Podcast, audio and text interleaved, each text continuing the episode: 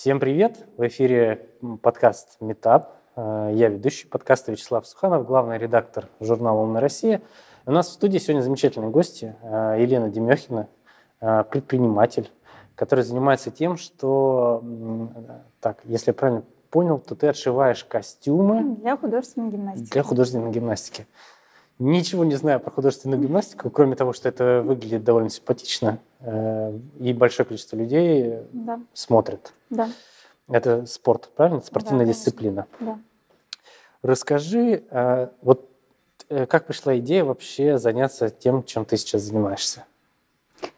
Ну, на, на самом деле, как бы если вообще издалека, да, то просто в детстве я любила там шить, рисовать, там обшивала кукол, ну, такой творческий ребенок был. Вот. И а потом, когда уже у меня у самой родился ребенок, девочка, да, я отправила ее на спорт. Потом я, в принципе, тоже сама ничего не знала про художественную гимнастику. Ну, так совпало, что вот я отправила ребенка. И когда мы пришли с ней на первые соревнования, я увидела вот этот мир, где девочки в таких красивых э, купальниках, все там сияет, блестит, стразы. Вот. И я подумала, что вот, классно, вот это вот оно, вот это то, чем мне хотелось бы заниматься, потому что как бы просто отшивать одежду мне ну, не кажется таким интересным, потому что очень как бы масс-маркет, там пошел в магазин, выбрал любой размер, любую модель, примерил и все. А здесь речь идет про индивидуальный пошив, то есть э, каждая, каждый купальник, э, он уникален, это как бы уникальный дизайн и одна единственная такая вот вещь. Вот, поэтому...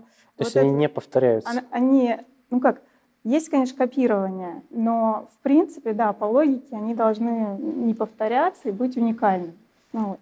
У нас есть, конечно, мода тоже в спорте, которую нам диктует а, а, наша олимпийская сборная, да, наши девочки гимнастки. Вот. А Пытаются, конечно, их все копировать, но, в принципе... А мода с чем связана? С каким-то особым кроем или там... Да, да, да? то есть, конечно, каждый год э, что-то что новое мы видим на ковре, да, девочки выступают на тех же Олимпийских играх, да, у них там то, как, то какое-то украшение на голову, то это а, высокий там а, окат трусиков, да, то это прозрачный боб, то это какой-то, может быть, там а, и валан, ну, это вот каждый год что-то новое, что-то уникальное, и, естественно, мы это все отслеживаем и все это применяем. А есть какой-нибудь у вас прям, типа, как это, клуб по интересам? Есть такое, нет? Ну, как этот, у условно у сообщества СММщиков, там, маркетологов, а вот именно дизайнеров. Ага. Ну, в основном я говорю, что мы подсматриваем с ковра, да, в принципе, много информации в интернете, да, можно набрать там купальники для художественной гимнастики, будет много фотографий, там можно выбрать любое, но все равно есть определенные тенденции, за которыми мы следим. А, плюс есть нормативные требования, да, которые а, мы обязаны соблюдать, то есть это там нельзя оголять выше там, определенных участков, там нужно закрывать грудь и так далее. То есть это мы тоже все учитываем. А эти требования прям прописаны где-то в Олимпийском комитете? Да, или как? они прописаны, и а, каждый год это тоже а, может изменяться. Допустим, а, если а, год назад можно было сильно оголять а, ну, вот, боковую часть купальника и бедро, то сейчас новыми правилами это запрещено сильно оголять. Получается, что все старые купальники, отшитые за это время, они все уже невалидные. Негодны, да, их нужно либо переделывать, либо отшивать новое, поскольку стоимость купальников у нас высокая. Это либо опять идет нагрузка на мастера, либо уже на финансовую сторону клиента. Да? То есть, ну, вот такие всякие нюансы, они есть. Ну, раз мы чуть-чуть коснулись э, стороны финансовой, Сколько в среднем стоит вот э, это только детские купальники или вообще в принципе ты шьешь для? Нет, здесь э, речь идет да только практически про детские купальники, потому что как правило э, девочки уже там мастера спорта, это уже 15-летние дети, они уже и потом уже, когда в основном, да, ну, там, конечно, можно дальше пойти в олимпийскую сборную, если тебя выберут, если ты до, до этого времени будешь заниматься, но в принципе конечно, в основном либо уже отсеиваются какие-то маленькие дети, которым тяжело, которым сложно, или получают мастера спорта и уже тоже уходят из этого вида спорта уже там 15-16 лет. Соответственно, есть... все это дети, да, то есть, mm и поэтому у нас сейчас речь идет от э, там шестилетних деток до там 15 лет. И, и какой порядок цен, он, получается, от возраста не зависит? Я имею в виду, э, это же объем, ну, цена, мы же растем. Цена зависит, а, значит, как вообще складывается, из чего складывается, да, а, стоимость купальника. Это работа, это ткань, ну, ткань, сразу скажу, это не самое там основное, да, это не очень дорого, и камни. То есть э, практически работа и камни – это 50 на 50. И чуть-чуть ткань. Ну, ткань там, да. С тканью проблем нет а, сейчас? Сейчас и, в принципе, с тканью проблем нет. А сейчас проблемы с камнями. А что, какие что-то особенные камни какие-то? Нельзя ну, там денег накопать там в Ленобласти? Нет? Что за камни? А, ну, смотрите, австрийские камни Сваровские, да, они сейчас, ну, в принципе, приостановили а, а, даже интернет-продажи в России. Но с 2019 года у них э, как бы произошло такое там какие-то свои внутренние там проблемы, да, у них не было а, продажи в 2019 году, ну, связанные с коронавирусом, да, у них там и, и из-за этого им пришлось за, закрыть множество своих бутиков. Вот, они сейчас э, перенаправили, перенаправили свое как бы внимание на то, что на производство ювелир, ювелирных украшений и перестали продавать камни в розницу, да, то есть для вот творчества. То, что мы покупали упаковками и их там расклеивали на купальник. Вот. Сейчас мы не можем их купить. Конечно, это был топ, это был уровень, там, но это был и ценник. А, конкуренцию, Аналоги? А, да, конкуренцию могли им составить только чешские стразы прециоза, потому что эти стразы, они сделаны и не из стекла, а из хрусталя. Вот. А, также сейчас э, им конкуренцию составляет Китай. То есть это тоже одна из причин, почему вот такие проблемы в компании Сваровски произошли, потому что значительная разница большая в цене. А в принципе, да, это, конечно, не такое качество, но поскольку сейчас потребитель он хочет не столько качества, сколько вот обновлять больше вот ну, это как история с гаджетом. Ты купил себе да, гаджет, да, и вот, у тебя сегодня то есть одна ему не нужно такое вот дорого, там, чтобы он несколько лет носил это там качественно, да. То есть ему нужно, вот он хочет э, такое потреб, потребление, да, вот обновлять, обновлять. Вот эти вот все сложности повлияли на распад компании, хотя 125 лет компании Сваровски.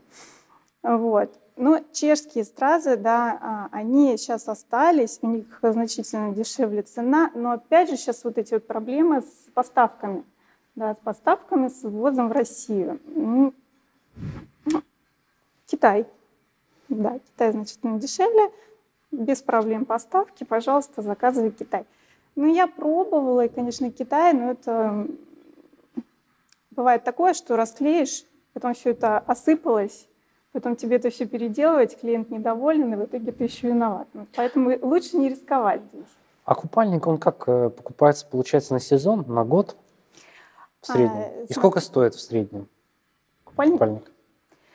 А, давайте по порядку, да. А, первое это то, что да, в основном а, шьется купальник с запасом, его хватает примерно на год но уже более взрослых девочек у них есть разные а, виды, да, то есть они выступают с мечом, с булавами, там более старшие с лентами выступают, и на каждое, на каждое выступление нужен свой купальник, потому что подбирается образ, музыка, под музыку, под образ, под все, все это там оговаривается и шьется под конкретный вот э, вид.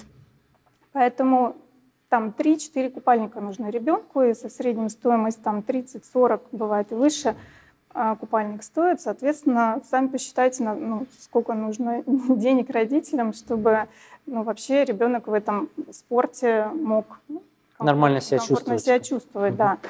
Вот. Второй вопрос был у нас.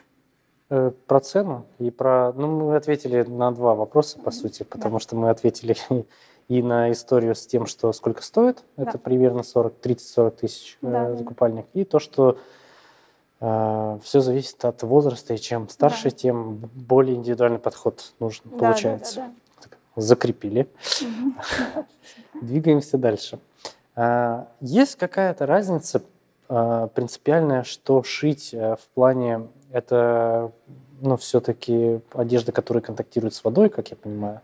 То есть в чем, ну, типа, условно, пошить там рубашку и пошить купальник? В чем технологическая разница? Или там те же самые там швейные машинки используются, те же самые там нитки? Я не знаю, ну, вот, как это вот выглядит. Э, ну, скажем так, это, конечно же, специализированная такая, такие ткани, да, то есть это все, это, ну, из, из сетки, из бифлекса, ну, не шьют обычные рубашки. Вот. Если говорить про как бы сложность пошива, да, то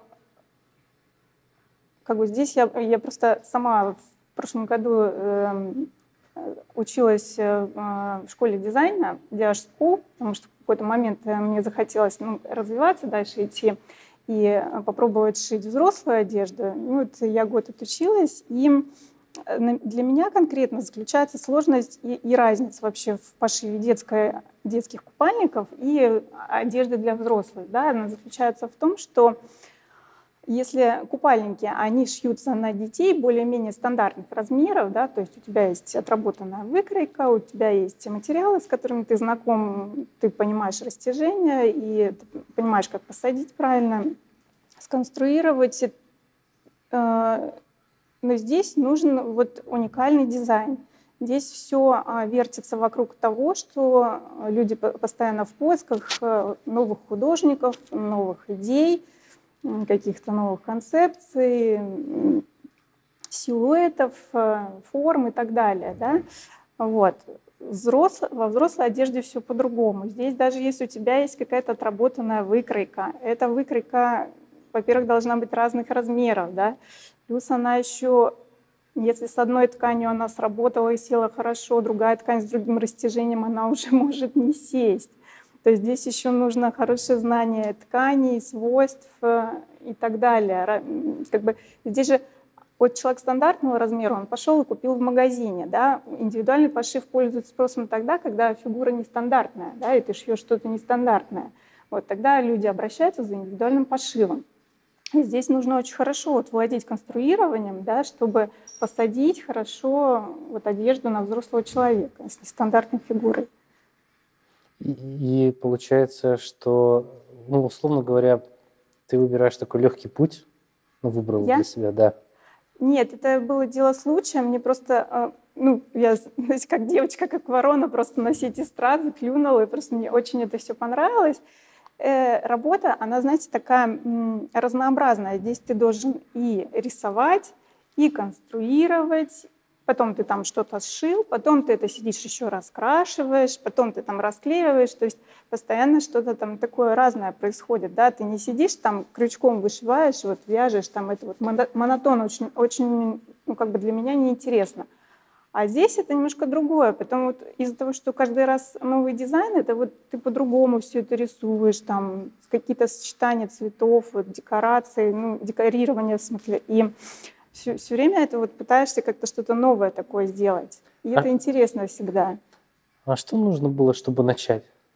Вот э, я к тому, что очень многие говорят, там, да, типа, вопрос, ага. что типа вот с чего начать, это же нужны деньги, чтобы вот как-то это, вот, вот как, давай вот попробуем разобрать вот реальные вложения вот сейчас вот с высоты, да, полета, вот с чего, сколько оно стоило, вот, чтобы начать? Ну, смотрите, в первую очередь нужно, конечно, отучиться. А, это первое, да. вот да, это очень, кстати, хорошо, потому что я, например, обучение всегда как-то пропускаю мимо ушей, да. но обучение это сколько лет, сколько времени?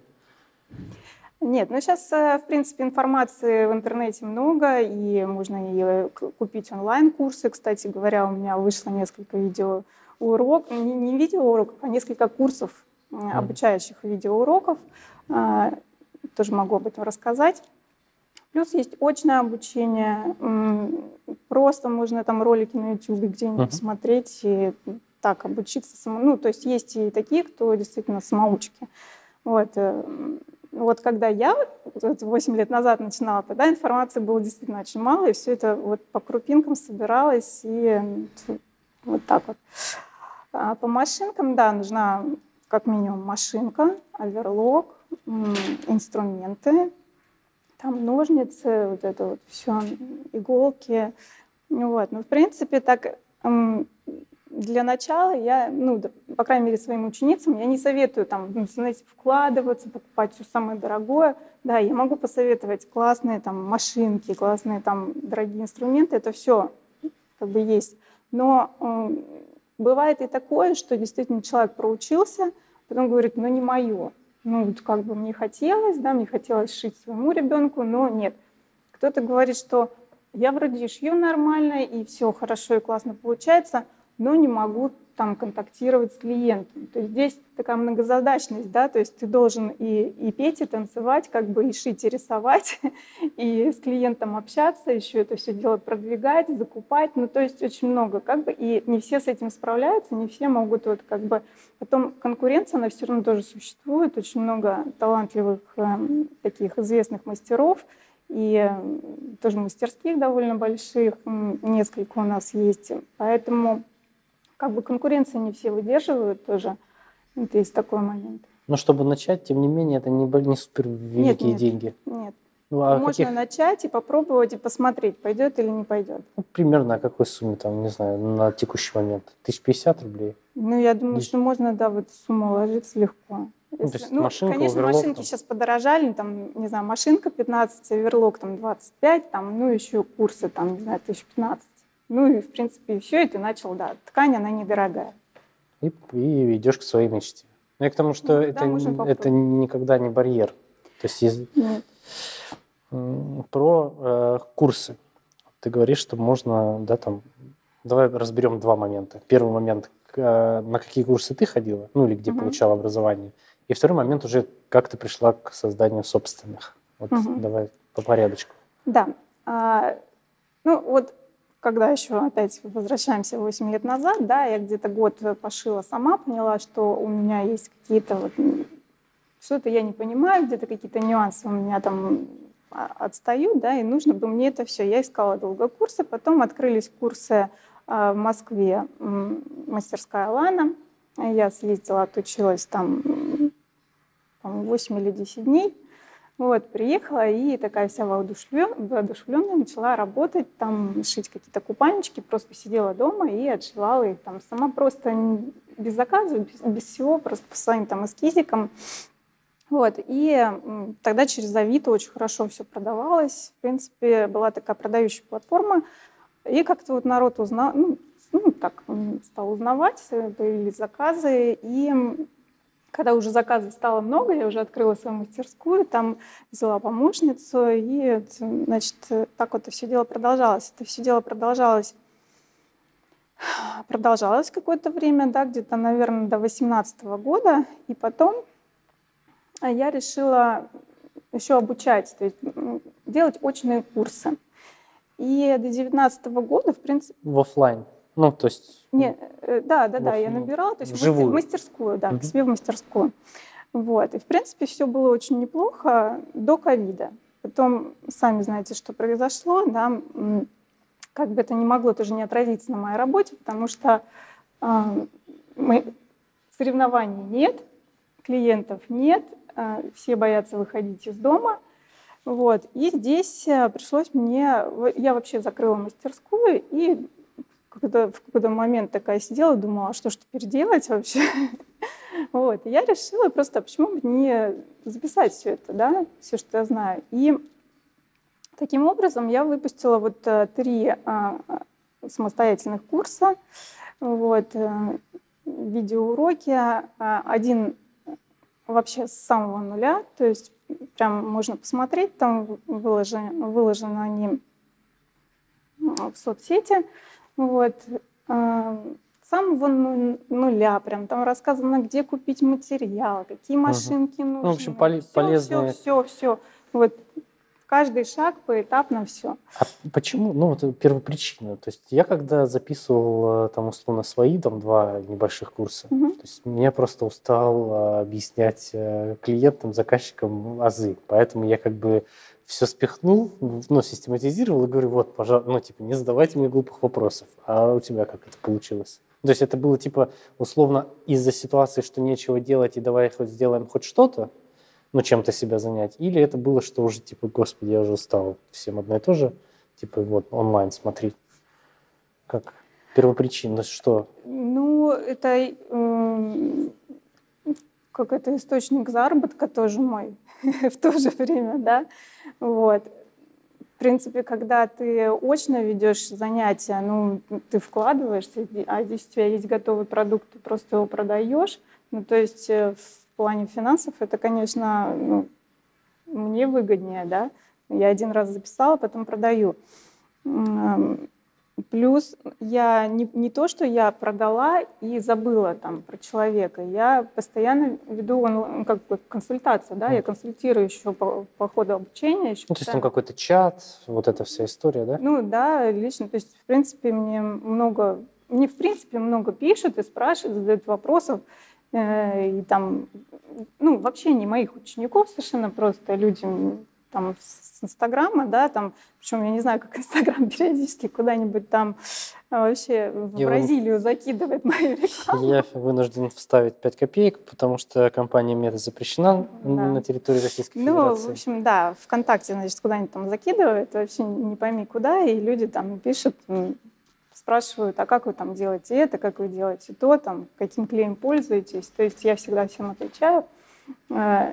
Как бы, если есть возможность, всегда всех там консультирую, вплоть там до фотографий, до ссылок, где это можно купить. То есть, ну, всегда стараюсь как-то так отвечать. Как э, ты справляешься с организацией процессов?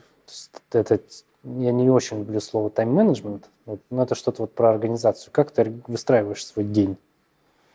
Чтобы вот это все в потоке информации ну, не потеряться. Ну, скажем так, сейчас я отошла от пошива, сейчас я обучаюсь, сейчас я обучаюсь, ну, сама вот то, что я говорила, да, э, немножко у меня вообще вот после вот этого всего, немножко я поменяла свою, свои планы, свою вообще стратегию, так сказать, и э, что касается конкретно пошива купальников, вот я перешла вот в такой онлайн-формат, скажем, да, Сейчас а, я сама занимаюсь тоже в школе дизайна Влады Липской, Fresh Fashion, и уже нацелена на создание коллекции все-таки уже для взрослых э, с целью показа на определенных площадках. Вот. Э, также То есть сейчас... это уже такое типа кутюр. Да, да, да, да. Сейчас опять же а, удалось выступить э, от э, школы Диаш School э, на новой сцене Александринского театра в составе как бы, учеников дизайнеров школы. И есть у меня такая цель, вообще мой план такой, да, сейчас создать коллекцию и выступить уже на этой площадке от собственного бренда. Ну вот, этим, собственно, я сейчас и занимаюсь. И как бы занимаюсь сейчас созданием своей собственной коллекции уже не детских купальников, да, а уже одежды для взрослых. Но это будет именно купальники или это будет вообще какая-то там ну, линейка? Опять, опять все для женщин, да? Ну, конечно, да. Кто-нибудь, хотите лайфхак, хотите стать миллиардерами очень быстро, сделайте нормальные шмотки для мужиков. Это же просто прям вот трагедия. Ты приходишь, стоят вот эти псевдомагазины, потому что это моя боль. Вот это типа дипломат. Там, я костюм себе хотел. Еще вот это псевдо, типа, э, когда не наз, называют не русским названием, но это абсолютно российское производство, и вот это вот непонятный тренд из 90-х, что типа заграничное, значит круто. Вот лайфхак, хотите стать миллиардерами, сделайте шмотки для мужиков, пожалуйста. Мужики любят классные шмотки. Вот от имени всех мужчин говорю, прошу. Опять для женщин. Ну давай к женщинам вернемся. Ну, вы понимаете, здесь такой вопрос, что как это все реализовывать, да, то есть я не очень люблю, когда это вот э, сделала вот в стол, да, uh-huh. в пустоту. То есть ты де- э, что-то делаешь, прикладываешь усилия, тратишь время, тратишь собственные средства, и я хочу от этого какой-то выхлоп. Я хочу от этого что-то получить. То есть я хоть и творческий человек, люблю там и шить, и рисовать, но тем не менее я тоже думаю о своей выгоде. Да? Если это туда, э, туда не знамо куда, я не буду это делать. То есть э, нужно понимать, куда ты это потом будешь реализовывать. Ну, то есть это не просто типа идея, я хочу открыть там свой Э, бренд. Это не и- то, что идея, я хочу выступить на Мгм. показе, да. Это идея продвинуть свой бренд. Мгм. Ну, вот так. И сколько времени примерно ты планируешь потратить? То есть ты же ставишь какой-то дедлайн? Сейчас очень модно говорить, что тебе нужно поставить срок какой-то, вот к которому ты там коллекции? да, отошьешься. И...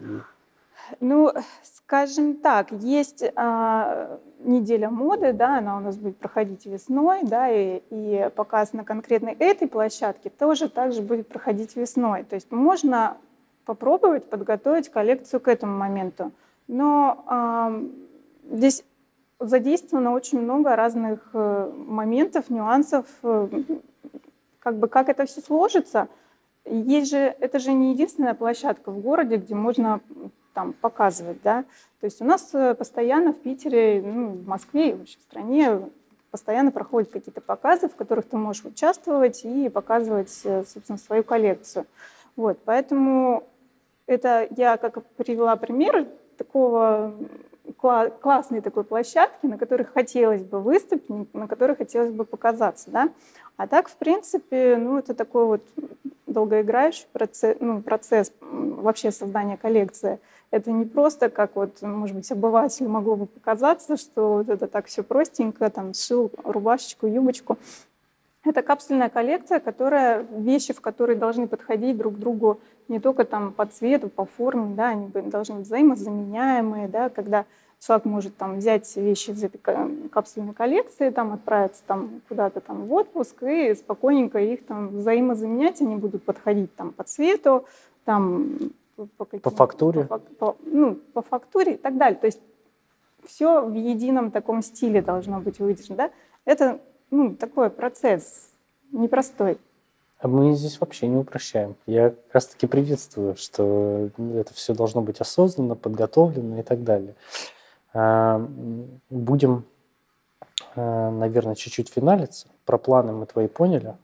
А, Я желаю тебе искренних э, успехов. Спасибо. Вообще, э, вот так вот, на вскидку, чтобы попасть э, на какую-то площадку, что для этого нужно? Требуются ли какие-то взносы? И- или нужно просто там вовремя, не знаю, прочитать, подать заявку? То есть как это устроено? Ну, так, для Нет, для начинающих Нет, ребят. конечно, показы платные и зависит от площадки, то есть разные взносы. На каждой Ну, то- площадке разный взнос. Условно это можно сравнить с э, каким-нибудь выставочным стендом. А, Это я так к аудитории, которая там, на рыбный форум приходит, о том, чтобы э, значит, э, выставить свою продукцию, ты должен купить себе часть павильона, Мгм. ну, арендовать Да. вот, там, за много-много денег. Здесь порядок цифр, наверное, чуть поменьше. Я, Всё- я всё- просто не знаю, сколько стенд стоит. Я ну, последнее, что мы платили, где-то порядка двух миллионов за три А, дня. Нет, это, конечно, подешевле, но я думаю, что в Москве, наверное, такие цены. Ну, так, п- плюс-минус. Ну, короче, э, в любом случае, есть же и грантовая история. Ты же можешь э, Да. попросить грант у государства, в том числе, Да, да, да. э, и отшиться под этот грант. А у тебя был такой опыт? А, Ну, я об этом знаю, я об этом слышала, но такого опыта у меня не было. В принципе, это хорошая идея, я возьму ее на заметку и узнаю. Ну, это такая... э, Короче, к этому нужно прям серьезно относиться.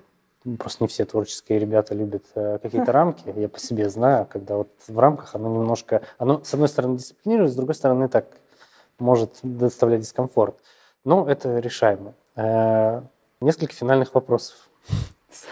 Первое. За что ты любишь свое дело? Ам, Ну, я, в принципе, уже сказала, что это такой творческий процесс, который, э, он не скучный. Он, это классно, это интересно, это не то, что там ты сидишь, там пятидневку работаешь, да, в офисе сидишь, и тебе скучно. А здесь, э, во-первых, ты работаешь в творческом коллективе, да, и, ну, как бы мне нравится. У тебя большой Ну, коллектив? Нет, у меня, ну, сейчас, сейчас я вообще как бы не работаю, но даже тот коллектив, в котором я сейчас учусь, да, это все равно все такие творческие люди, и это очень классно находиться вот в той среде, где тебя понимают, да, где тебя там, о, классно, ты там что-то там придумал, или там ты что-то там такое себе шил, и не то, что там Просто там, не знаю, мой ребенок прошел мимо и не заметил, да, и здесь все такие, вау, они так, ну, как бы люди радуются, люди как бы ну, с тобой на одной волне. И напоследок, за что ты любишь Россию? За что я люблю Россию? Ну, это родина моя. Ну, хороший вопрос, конечно. Ну, для начала здесь живут мои родители, здесь живет моя семья. За людей. Спасибо большое. У нас в гостях Спасибо была вам. э, предприниматель э, Елена Демехина. Э, Успехов. Все. Спасибо большое. Всем пока.